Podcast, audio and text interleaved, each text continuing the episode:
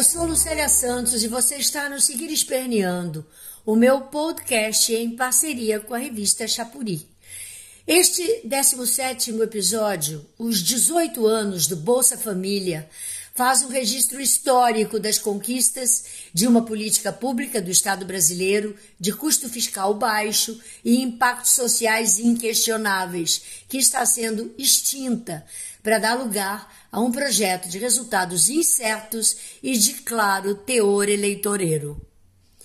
Neste momento em que o Brasil se choca com cenas desoladoras de famílias exauridas pela fome, correndo atrás de ossos do país inteiro, é lamentável que o desgoverno de Bolsonaro consiga passar a boiada sobre o mais eficiente programa de transferência de renda do planeta.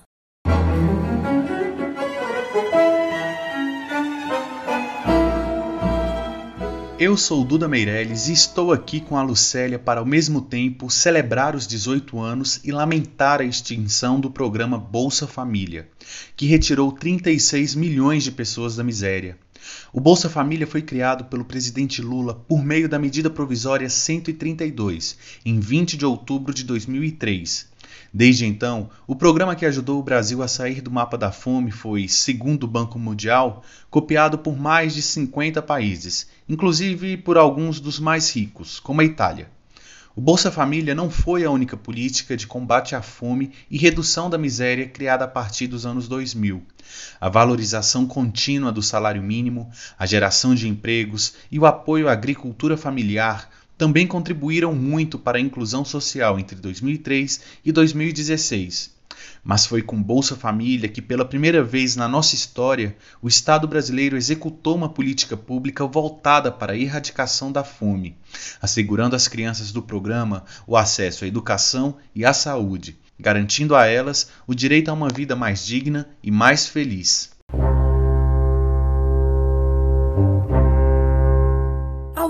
De expandir esta fantástica rede de proteção social, com resultados testados, comprovados e respeitados em todo o mundo, Bolsonaro extingue o Bolsa Família, colocando no seu lugar um programa criado sem qualquer estudo técnico, sem lastro social e com objetivos meramente eleitorais.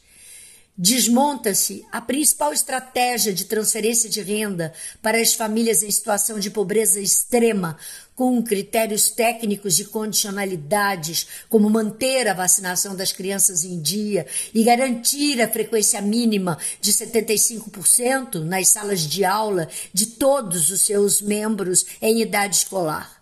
Exclui-se a toque de caixa, os três eixos fundamentais do programa: garantia de renda, acesso a serviços públicos e articulação com outras ações. Elimina-se o investimento para que as famílias superem a situação de vulnerabilidade e pobreza volta-se ao auxílio, em aspas, caridoso do político de plantão, garantido apenas para 2022, ano da eleição presidencial. Mata-se a política de inclusão social que mostrou resultados inquestionáveis ao longo de quase duas décadas.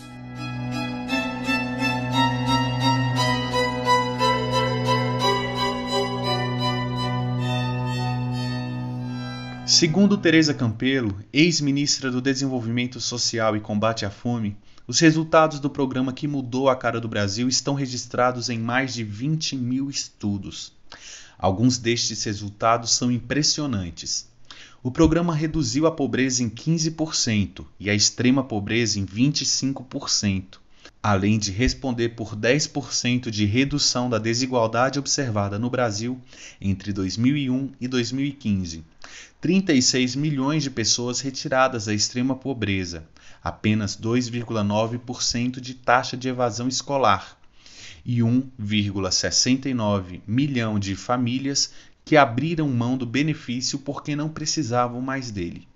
Entre 2006 e 2015, o Bolsa Família reduziu em 16% a mortalidade de crianças de 1 a 4 anos. Em famílias com mães negras e em municípios pobres, a redução foi ainda maior, chegando a 26% e 28%. Houve uma redução de 58% da mortalidade infantil causada por desnutrição e do déficit de estatura das crianças até efeitos não esperados como controle e detecção precoce de tuberculose e hanseníase. Em 2018, mesmo sob ataque, 12,6 milhões de beneficiários entre 6 e 17 anos tiveram sua participação escolar acompanhada, dos quais 94,9% atingiram a frequência escolar mínima.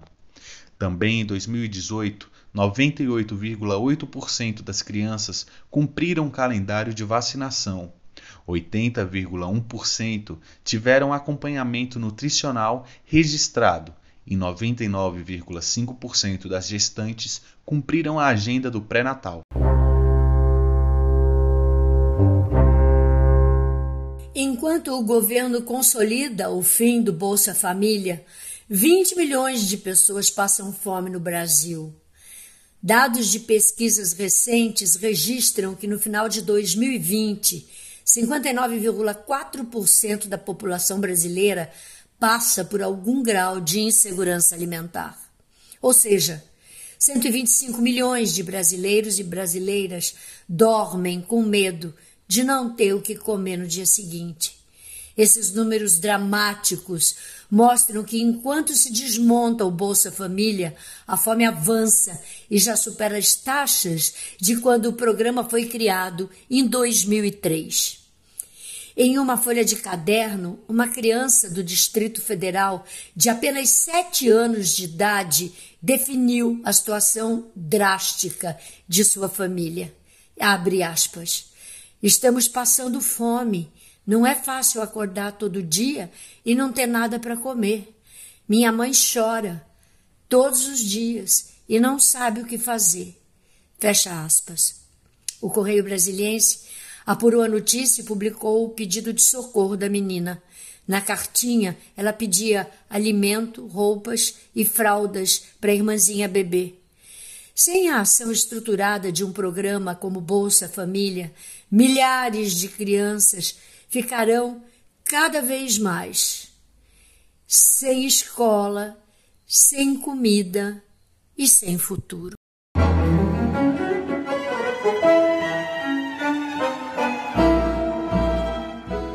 Depois de pelo menos 10 anúncios do fim do programa nesses mil dias de desgoverno, o texto da medida provisória 1061, que cria o Auxílio Brasil, traz cinco propostas absurdas. Primeira, complicado e caro.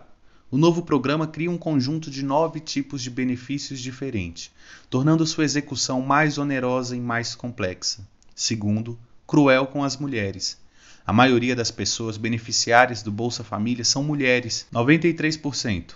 Como a pandemia deixou mais da metade das trabalhadoras fora do mercado de trabalho e elas são maioria nas ocupações informais, são elas quem mais vão sofrer com as incertezas do novo programa. Terceiro, fim do cadastro único. Sem atuação do Estado no aplicativo, abandonando o cadastro único como ferramenta de identificação e inclusão, base para uma atuação integral de combate à pobreza, com oferta de bens e serviços públicos, centraliza todo o processo no governo federal, secundarizando a cooperação federativa, desconsidera a atuação do município na execução do programa. Quarto, fim da construção da política pública com base em dados técnicos. Quanto vai custar o novo programa? Quais os critérios de inclusão das famílias? Quais estudos justificam adotar nove tipos diferentes de benefícios? Quais os impactos esperados com o novo programa? Quinto, vale voto. O programa Auxílio Brasil vale apenas para o ano 2022, razão por que está sendo conhecido como um vale-voto para o presidente genocida, que disputará o voto do povo brasileiro em busca da reeleição em outubro de 2022.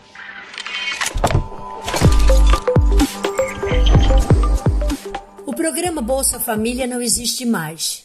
Foi extinto por meio da medida provisória 1061, assinada pelo presidente Bolsonaro em 9 de agosto de 2021.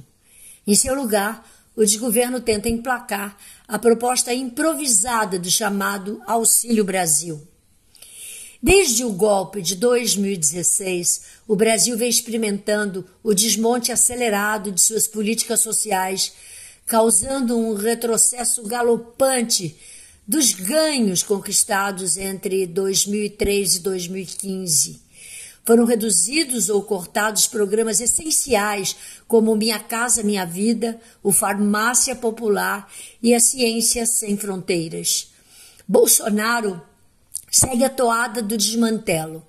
Já em seu primeiro ano de mandato, portanto, antes da pandemia, o governo aprofundou a agenda neoliberal da retirada de direitos, enfraqueceu a CLT e precarizou o mercado de trabalho.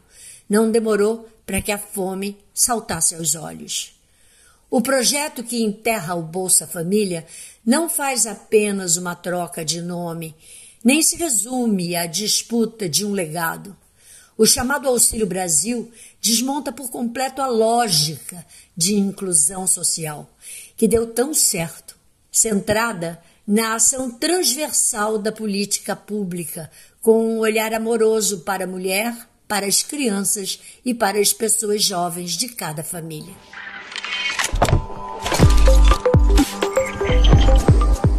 Seguir Esperneando é mais um espaço de resistência da revista Chapuri, construída em parceria com a atriz e militante Lucélia Santos. Este episódio resulta do esforço coletivo de Agamenon Torres, Ana Paula Sabino, Janaína Faustino, Lucélia Santos, Zezé Wais e eu, Duda Meireles. O roteiro deste podcast foi construído com base em matéria da jornalista Tereza Cruvinel, no Brasil 247, e em artigos do deputado Enio Verri e da ex-ministra Tereza Campelo, publicados no site do Partido dos Trabalhadores. Seguir Esperneando é patrocinado por Bancários DF, Sindicato dos Bancários de Brasília, FENAI, Federação Nacional das Associações do Pessoal da Caixa Econômica Federal, FETEC CUT Centro-Norte, Federação dos Trabalhadores em Empresas de Crédito do Centro-Norte e Simpro-DF, Sindicato dos Professores no Distrito Federal. Colabore com a Chapuri. Visite nossa loja solidária em www.lojachapuri.info ou faça uma doação via Pix, contato arroba chapuri.info. Siga Lucélia Santos em suas redes sociais, arroba Lucélia Santos Oficial. Até o próximo episódio do Seguir Esperneando.